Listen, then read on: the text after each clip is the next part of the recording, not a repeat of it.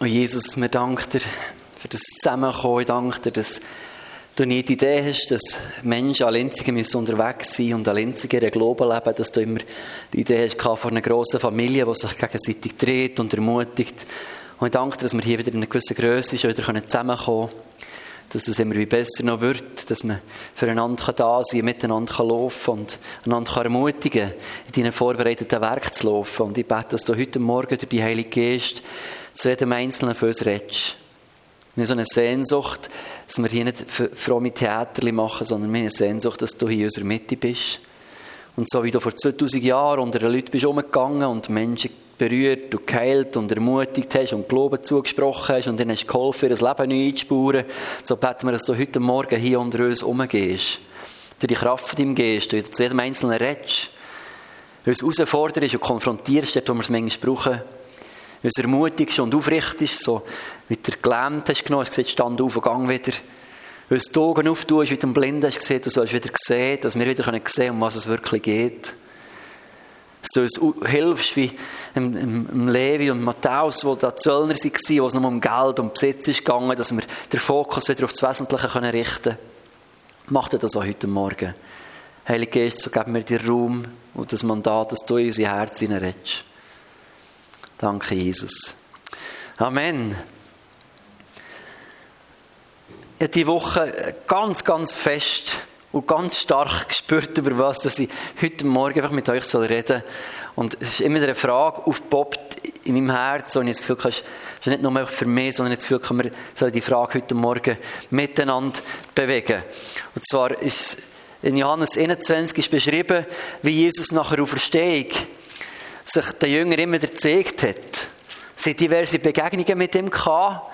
Und immer wieder neidisch bin, wenn ich das lese und denke, da wäre ich irgendwie gerne dabei gewesen. Und manchmal bin ich nicht sicher, ob ich gerne dabei gewesen wäre, wenn du zusammen am Messen bist und plötzlich kommt ihnen die Wand rein. So. Ich weiß nicht, ob ich gerne dabei gewesen wenn ich weiss, der, der sie gerade gekreuzigt hat, ist jetzt hier mit mir im Raum und die sind wieder im Suchen. So. Ob ich gestresst wäre und denke, Jesus, psch, psch, psch, ist gehörisös oder ich weiß nicht, was wäre passiert. Und gleich bin ich manchmal so richtig neidisch, dass die das Privileg hat, der verstandene Jesus persönlich zu erleben. Diverse Begegnungen werden berichtet der Bibel. Es wird erzählt, wie er sich mehrmals hat gezeigt, manchmal sogar 500 Leute, die zusammen waren. Also, das war nicht so eine Massenhypnose, sondern mehrere verschiedene einzelne Events, wo verschiedene Gruppen, verschiedene Menschen sind dabei waren. Und ganz spannend. Und gleich ist irgendwie, spüren wir, wie, wie so, jetzt, wenn wir heute Petrus ein bisschen anschauen, sehen wir, es gibt so drei Arten Petrus. Es gibt den Petrus vor der Kreuzigung, der Vorlaut, der gewusst, ich bin der Sieben Sieg, so. Jesus, hat das Gefühl gehabt, sei wahrscheinlich noch radikaler als Jesus selber. Hat Jesus auf die Sprünge helfen, so dass Jesus herausfindet, was er jetzt tun soll. Er hat gesagt, mit dir komme ich tot rein und so, ich bin besser als die anderen, liebe dich mehr als alle anderen. So der Petrus vor der Kreuzigung. Wir sehen Petrus zwischen Ostern und Pfingsten, oder zwischen Ostern und, und dem Punkt in Johannes 21, wo irgendwo ein gebrochener, geschlagener Mann ist. Und wo uns hier begegnet, wo er in Johannes 21 ist, ist mit es waren sieben Jünger zusammen, Petrus dabei, Simon, Thomas, Nathanael, Donnersohn und zwei andere ohne Namen. Also sie sind nicht mit Namen genannt, sie waren zusammen. Und jetzt sehen wir nur Petrus, der nicht auf dem Fokus ist, vor ich Gottes Busen. Ich gehe jetzt fischen, Jungs. So. Und gebrochen ist, also im Gespräch mit Jesus sehen wir einen gestauchten Petrus, der etwas dreht. Eine Last in seinem Herz, der irgendetwas mit sich dreht. Und obwohl er schon zwei, drei Begegnungen hatte mit dem verstandenen Jesus, kommt es mir vor, als hätte er die Sache mit ihm noch nicht ganz klar gehabt, was da in der Nacht ist passiert, wo Jesus ist verhaftet wurde und er ihn dreimal verleugnet hat. Irgendwie treibt ihn das immer noch. Lesen Johannes 21 ab Verse 15 wo beschrieben war. Vorher steht, wie sie eben sie fischen. Petrus sagt, die gehen fischen, ein paar Jungs sind mit. Haben nicht gefangen die ganze Nacht. Am Morgen sehen sie einen Mann am Ufer stehen, der ruft, werfen das Netz auf die andere Seite aus, wie sie es schon mal erlebt haben früher, wo sie das machen. Plötzlich das Netz voll mit Riesenfischen. Das Boot geht fast unter. Das Netz ist fast zerrissen. Und in dem Moment haben sie gemerkt, das ist nicht irgendein Mann, das ist Jesus. Petrus kommt ins Wasser, geht dazu Ufer. Da hockt Jesus, hat ein Feuerli gemacht. Und das Liebe so Jesus ist, ist nicht nur so der hyperfromme Mensch, sondern ist, komm, wir dürfen mal zu mörgeln. Hockt her und nehmt das zum Morgen. Bring das Fische her. Das ist so der Jesus, der hat Verständnis für das ganze Leben. Die eine ganze Nacht lang geschuftet. Die eine ganze Nacht lang harte Arbeit gehabt, sie frustriert und müde gewesen. Und es ist nicht Jesus, der jetzt kommt, und eine wichtige Botschaft für euch, sondern sagt, hock einfach mal her und iss. Ein Jesus, der uns durch und durch kennt und weiss, was du brauchst im Moment und nicht immer eine fromme Moralpredigt, sondern weiss, er kennt dich durch und durch und weiss, was du im Moment immer wieder brauchst. Und manchmal heißt es, hock her und tu mal zu mörgeln. Und manchmal heißt es, stand auf und mach mal etwas. Und manchmal heißt es, geh mal Pause. Und manchmal heißt es vielleicht in der Bibel, trinkst du mal ein Glas Wein statt nur Wasser. So, das ist der Jesus, der uns durch und durch kennt. Und das liebe ich an ihm. Genau. Und da sehen wir den Petrus näher, wie sie am Feuerli hocken, wo sie jetzt Mörgeln hatten kommt das Gespräch, das da beschrieben ist, ab Vers 15. Da sagte Jesus zu Simon Petrus, Simon Jona, liebst du mich mehr als diese anderen? Er sagte zu ihm, ja Herr, du weißt, dass ich dich lieb habe. Er sagte zu ihm, weide meine Lämmer.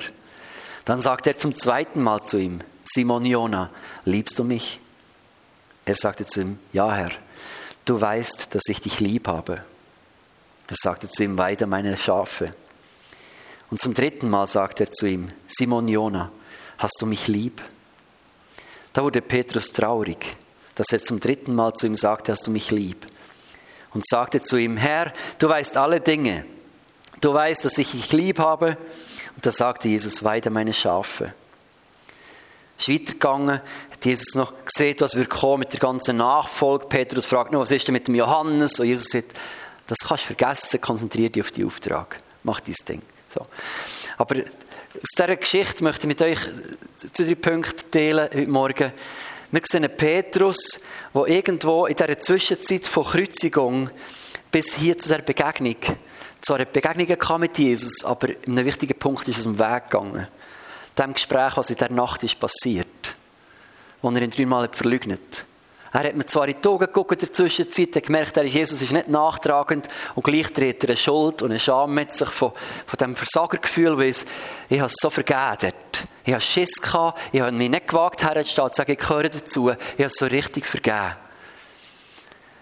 Und ich finde es schön an Jesus, dass er nicht nur lieb ist, sondern immer wieder auch wahr. Weil am Schluss ist es Wahrheit, die unsere Freiheit hineinführt. Dass er uns nicht einfach unseren Baustellen überlädt, und sagt, ja, ist gut, lass noch mal ein Gras drüber wachsen, ein bisschen Zeit vergehen, hast vergessen, was es war. Jesus ist manchmal auch ein bisschen penetrant, oder Heilige Geist. Aber positiv, und das liebe ich an. Und ich weiß nicht, ob du im Heiligen Geist und Jesus schon mal einen Stanken gesehen dass er dich zwischendurch wieder daran erinnert, was du gepostet hast. Dass der zwischendurch wieder mal sagt, hey, solltest du noch etwas klären? Solltest du dich entschuldigen? Wir müssen nicht Danke sagen, wenn Verdammnis kommt, das ist nicht die Stimme von Jesus, aber die Erinnerung daran, das Gewissen, das sagt, das war nicht okay. Gewesen. Das haben wir vergeben. Das ist ganz eine wichtige, feine Stimme Gottes, die uns nicht strafen sondern uns helfen, in eine Freiheit und eine neue Leichtigkeit hineinzukommen. Weil da viel parat ist für unser Leben, das wir nicht müssten tragen müssen. Wo wir uns daran erinnern und sagen, hey, da, da wäre eine andere Dimension von Leben möglich für dich. Ich habe dem Heiligen Geist immer wieder das Mandat gegeben, Heiliger Geist, ich bitte dich, mir so Zeug zu erinnern. Nicht, weil ich das gerne habe, ich finde es total unangenehm. Aber im Moment, ich, ich verstehe das, ich habe so die Ablenkungsstrategie wie Petrus, ich weiß nicht, ob du das kennst.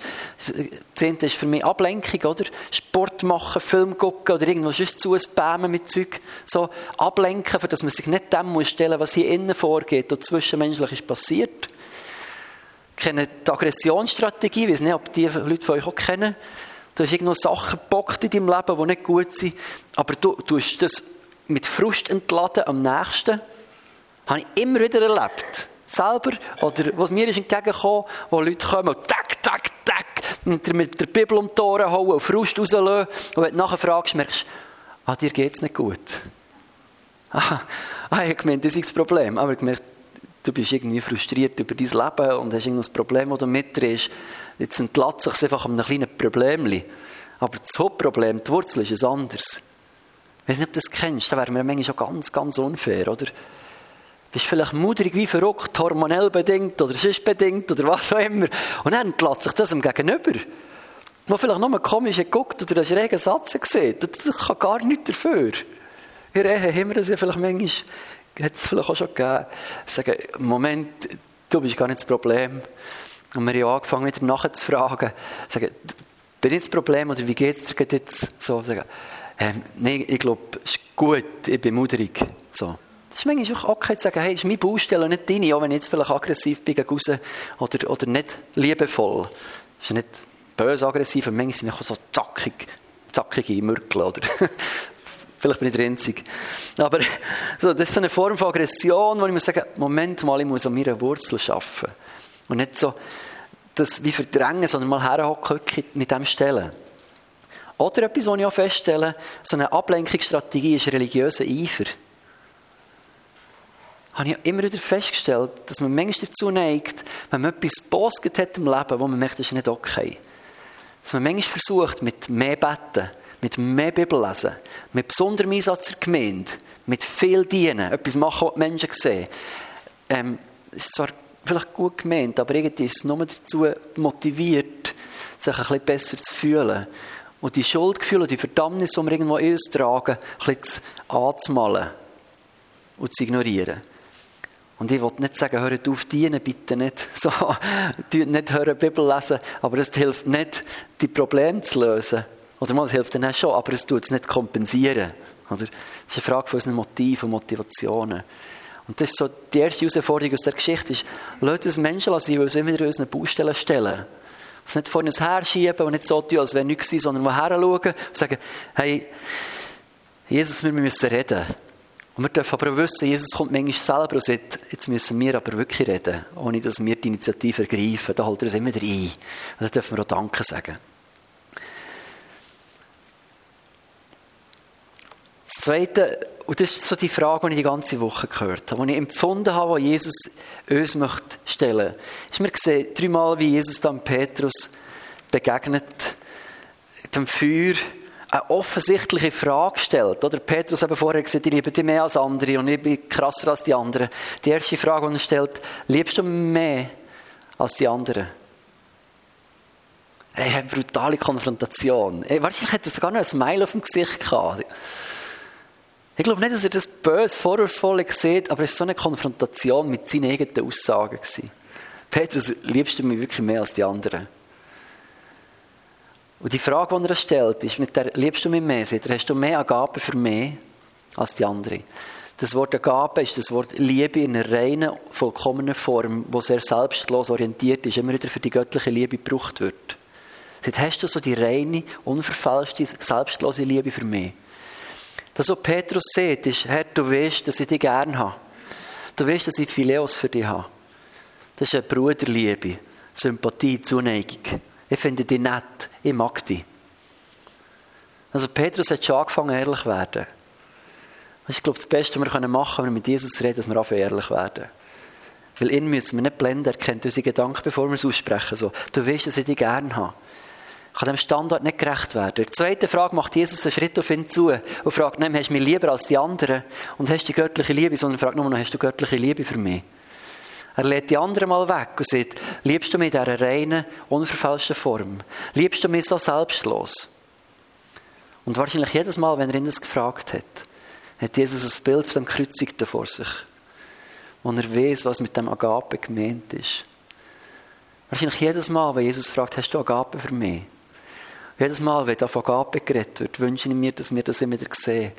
Der kreuzigt Christus und sagt, das ist Agape. Das ist Liebe, dass der sein Leben hergibt für die Sünder. So hat er Agape gezeigt. So sehr hat Gott die Welt geliebt, dass er gab. Das ist Liebe. Jedes Mal die Konfrontation mit dem Jesus. Und Petrus jetzt zum zweiten Mal sagt, du wirst es dich gern haben. Er sagt wieder, ich habe Phileos für dich. Und ist wieder ehrlich. Und die dritte Frage, die Jesus stellt, Petrus, hast du mich lieb? Dann kommt er von dem Standard oben und sagt nicht, hast du Agape, sondern er weiß ja, wie der Petrus ist. Und er senkt den Standard für seine Nachfolger in dem Sinne und sagt, hast du mich gern? Hast du Zuneigung für mich? Hast du die Bruderliebe für mich? Und Petrus hat wie einen Zusammenbruch. Wird beschrieben, er ist traurig geworden, ist betrübt worden, weil es ihn wirklich eingeholt und gemerkt, hey, habe es so richtig vergeben. Das ist manchmal unangenehm, aber ich glaube, ganz wichtig, für dass wir heil werden können, für dass etwas freigesetzt werden wieder. Dass wir so ehrlich und demütig werden zu uns, zu unseren Nachbarn, zu unseren Freunden, zur Gemeinde, aber auch zu Gott. Dass wir einander nicht versuchen und müssen blenden. Wir müssen hier geistliche Superhelden spielen. Und das finde ich so toll an Jesus. Er erwartet nicht, dass wir herkommen und sagen, ich bin der, der reine, unverfälschte Liebe hat für Jesus. Ich bin der, der sein Leben für ihn gibt. So, wir müssen nicht grosse Worte machen. Ich glaube, wir dürfen sehr ehrlich sein. Zueinander, miteinander, mit uns selber. Das wünschen wir, dass wir als Gemeinde in diesem Innen weiter wachsen dürfen. Dass wir einander nicht religiös blenden. Aber einander immer wieder helfen, zumindest an den Punkt zu kommen und sagen, Jesus, ich bin dir zugeneigt. Das ist das, was Buß so sieht, ist, ist eine Umkehr. Da passiert eine Zuneigung auf ihn her. Für dass es Nachfolger gibt, braucht Jesus nicht Menschen, die schon alles mit sich bringen, die perfekt rein und vollkommen sind, die in totaler Selbstlosigkeit, Selbstlosigkeit laufen und einfach perfekt ihr Leben meistern. Er braucht Menschen, die ihr Herz ihm zuneigen. In aller Schwachheit, in aller Unvollkommenheit, in aller Beschränktheit wo wir vielleicht manchmal mürkeln sind, vielleicht sind wir manchmal emotional wie verrückt, sind wir, vielleicht sind wir manchmal Muderis oder, oder keine Ahnung, was wir alles sind manchmal. Das ist nicht die Frage, die er hier stellt. Er fragt nicht, bist du perfekt, er fragt, wie bist du zugeneigt. Und wir sagen, und Petrus sagt, Herr, du weißt alle Sachen. Und du weißt, dass ich mein Herz dir zugeneigt habe. Und ich glaube, dass Jesus die Frage uns immer stellt, weil er nicht die perfekten Jünger sucht, sondern er weiß, dass wenn er Menschen hat, die ihr Herz ihm zuneigen, auch wenn es nur Phileos ist, auch wenn es nur mangelnde Liebe ist, wo wir müssen ehrlich sein sagen, es ist dem nicht würdig, wer er ist, als Person. Unsere Liebe, die wir ihm entgegenbringen, ist dem nicht würdig, was er gemacht hat für unserem Kreuz. Das stimmt. Aber es muss es auch nicht. Es längt, wenn wir sehen, hey, es tut mir leid, Jesus, ich bin Mensch. Ich, ich, ich den manchmal lieber haben. Und es gelingt mir nicht immer. Und er hat so viel Gnade, dass das längt, wenn du dein Herz mir zuneigst. Weil er weiß, dass bei diesen Menschen, die ihr Herz ihm zuneigen, da kommt er als Agape in uns hinein. Darum hat sich Petrus nicht qualifiziert, indem er gesagt ich habe selbstlose Liebe und ich habe Agape und ich habe das und das richtig gemacht, sondern dass Jesus immer wieder sieht, einen Auftrag, weht meine Lämmer, weht meine Schafe, mach das. Hat er mit zu tun, sagt, guck, ich kann dich brauchen, wenn du dein Herz mit mir zuwendest, kann ich reinkommen. Und dann kommt eine neue Dimension von Liebe, die das ergänzt und ersetzt, die du aber nicht hast. Und das finde ich so befreiend. Im Moment, wo ich denke, leck, jetzt bringe ich es so nicht auf die Reihe. Es ist so nicht okay, so nicht genug, so nicht gut. Aber ich, ich glaube, wir sind so in einer Zeit drin, wo ich denke, dass, dass die Frage, hast du mich lieb, wo wir die uns immer wieder stellen müssen. Nicht für uns ein schlechtes Gewissen zu machen, sondern ich glaube, die Frage hilft, uns auf das Wesentliche zu konzentrieren. Wir sind in einer Zeit drin, wo extrem viele Nebengeräusche sind. Im Moment mit diesen Masken und mit Corona und mit Impfen und Pro und Contra und mit Massnahmen Pro und Contra, wo ich manchmal nicht hören. Und manchmal sind wir so mit diesen Nebengeräuschen. Und wenn Corona wird vorbei sein, werden andere Nebengeräusche kommen. Dann werden wir über China lernen, wir werden über andere Sachen stürmen, werden über Ökologie ins Köpfe einschlagen. Es gibt so viele Nebengeräusche und ich sage, es ist nicht dumm, aber es sind Nebengeräusche. Und manchmal vergessen wir ab all diesen Nebengeräuschen, wo wichtig ist, dass wir Christen heranschauen, versteht mich richtig. Aber manchmal vergessen wir ab diesen Nebengeräuschen die zentrale Frage unser Herz herzulassen. Hast du mich lieb? Und das dreht sich unser Leben. Um alles andere sollte es sich nicht drehen. Und ich spüre so, dass das wie eine Tendenz ist, also ein Nebengeräusch, das ich spüre von, von, von der Welt, die immer dafür einprasselt, wo alle versuchen, das Maximum rauszuholen für ihr eigenes Leben. Und Jesus selber hat gesagt, wer versucht, die Welt zu gewinnen, wird, sein eigenes Leben verlieren. Und ich spüre, wie eine, so eine Ermahnung drin ist in diesem Text für heute Morgen, für unser Herz. Er sagt, hey, liebe Freunde, Lasst uns vorsichtig sein, dass wir nicht versuchen, wieder die ganze Welt zu gewinnen. Dass wir nicht in den Groove hineinkommen, wo wir versuchen, das Maximum rauszuholen für unser Leben.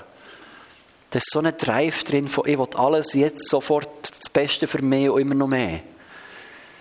Wo so etwas Ungesundes drin ist. Und Jesus sagt, es ist Leben drin für die, die verstehen, das Leben zu sehen und aufzugeben.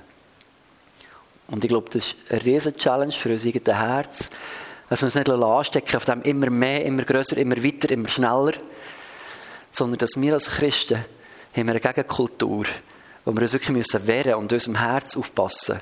Und er sieht, guck, dort ist Leben, wo man versteht, das eigene Leben zu sehen als ein Samen, wo das eigene Leben stirbt, wo wir loslassen, in unsere eigenen Interessen zurückstellen, wo unsere eigene Lust, unsere eigenen Interessen, unsere eigenen Bedürfnisse gar nicht so wichtig sind, weil uns im Moment die ganze Zeit wird einprasselt, das ist so wichtig, du nimmst, musst dich mega ernst nehmen.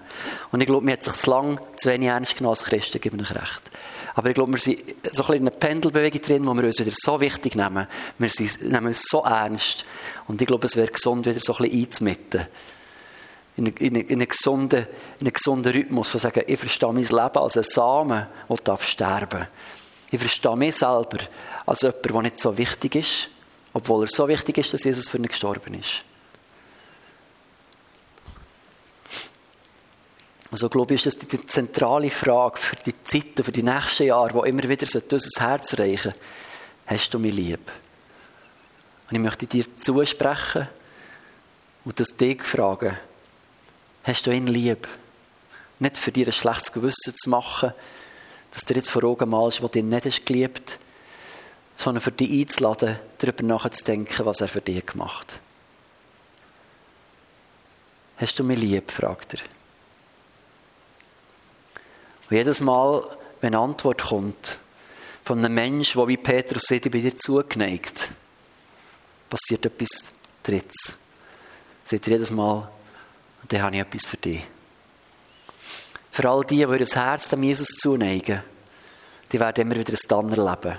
Nicht, weil seine Liebe an Bedingungen geknüpft ist, sondern weil seine Liebe in unserem Herzen wieder etwas freisetzt. Und das ist für mich das Zweite. Und ich sage, guck, er redet hier immer wieder vom Auftrag.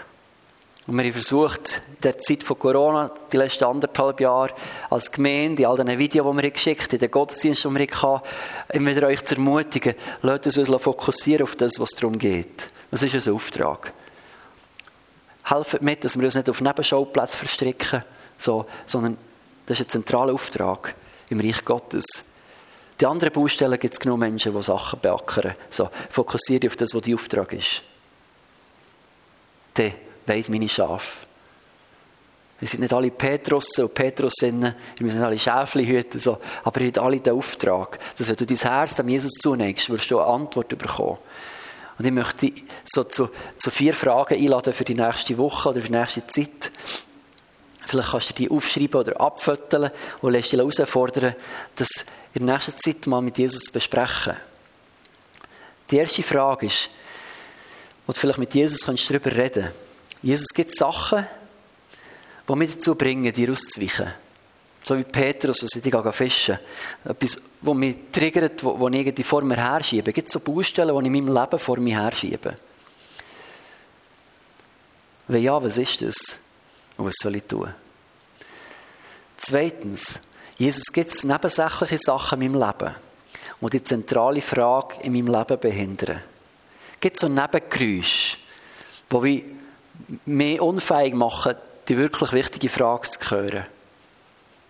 Ja, was ist das? Und wie könnte ich die abschalten, die Geräusche, für dass ich die wichtigen Sachen wieder höre? Die dritte Frage, wenn du noch mehr machen willst, dann mach bitte einfach die. so, das ist ähm, die Garantie. Ist das Jesus, was gebe ich dir für eine Antwort auf die Frage? Hast du mich lieb? Hast du Jesus auf das schon mal Antwort gegeben?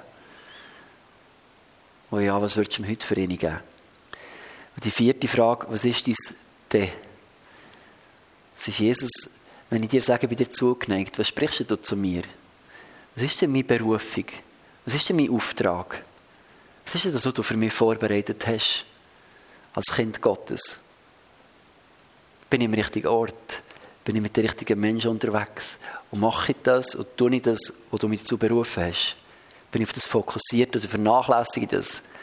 Ich ertappe mich immer wieder, dass ich ganz viele Ressourcen, Zeit, Kraft, Energie für Sachen investiere, die nicht wirklich wichtig sind. Und das, was wirklich wichtig ist, manchmal vernachlässigen. So, was ist mein Denn?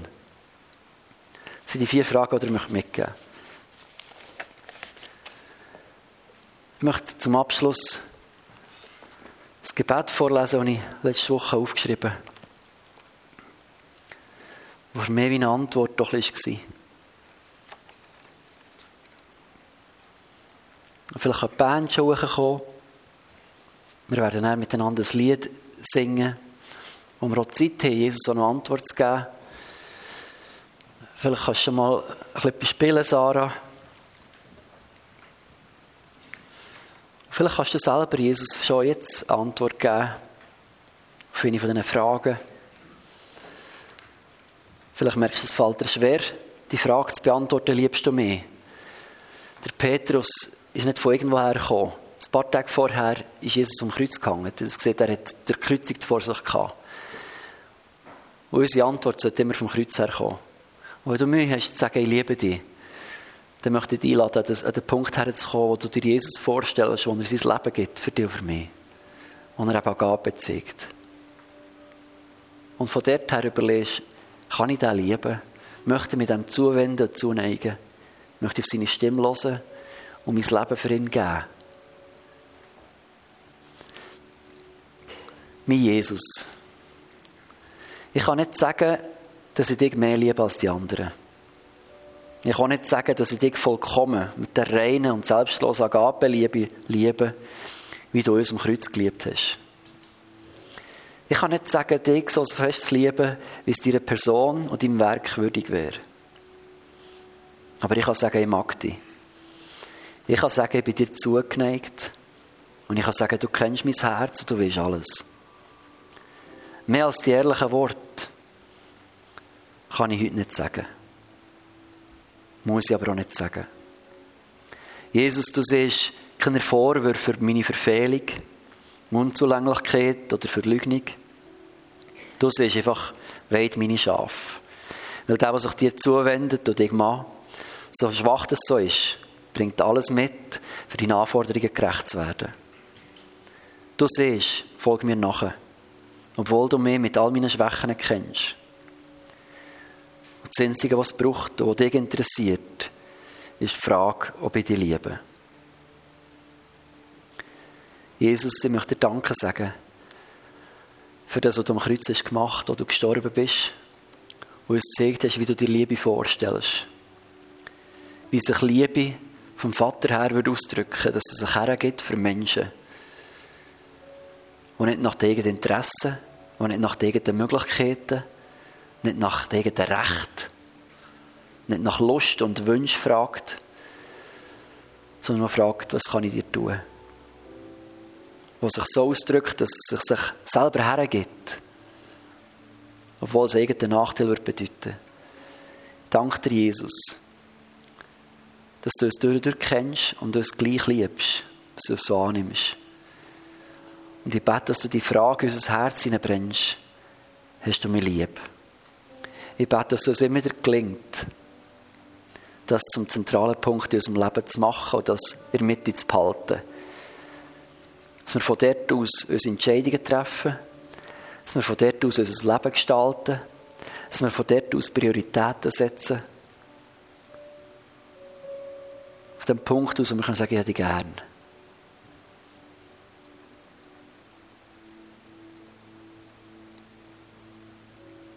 Danke dir, Jesus, für all die, die jetzt wie Sachen vor Augen haben, wo sie das Gefühl haben, das habe ich versehen oder das habe ich vergeben oder da bin ich zu wenig gut. Danke, dass jede Stimme von Verdammnis jetzt gerade muss schweigen muss. Aber dass jetzt Vergebung hineinkommt, wo wir das dir herlegen können. Wie Petrus, der hat Vergebung bekommen. Ich wusste, jetzt haben wir darüber geredet und jetzt ist gut. Und so bete ich für eine Freisetzung durch die Heilige Geist heute Morgen.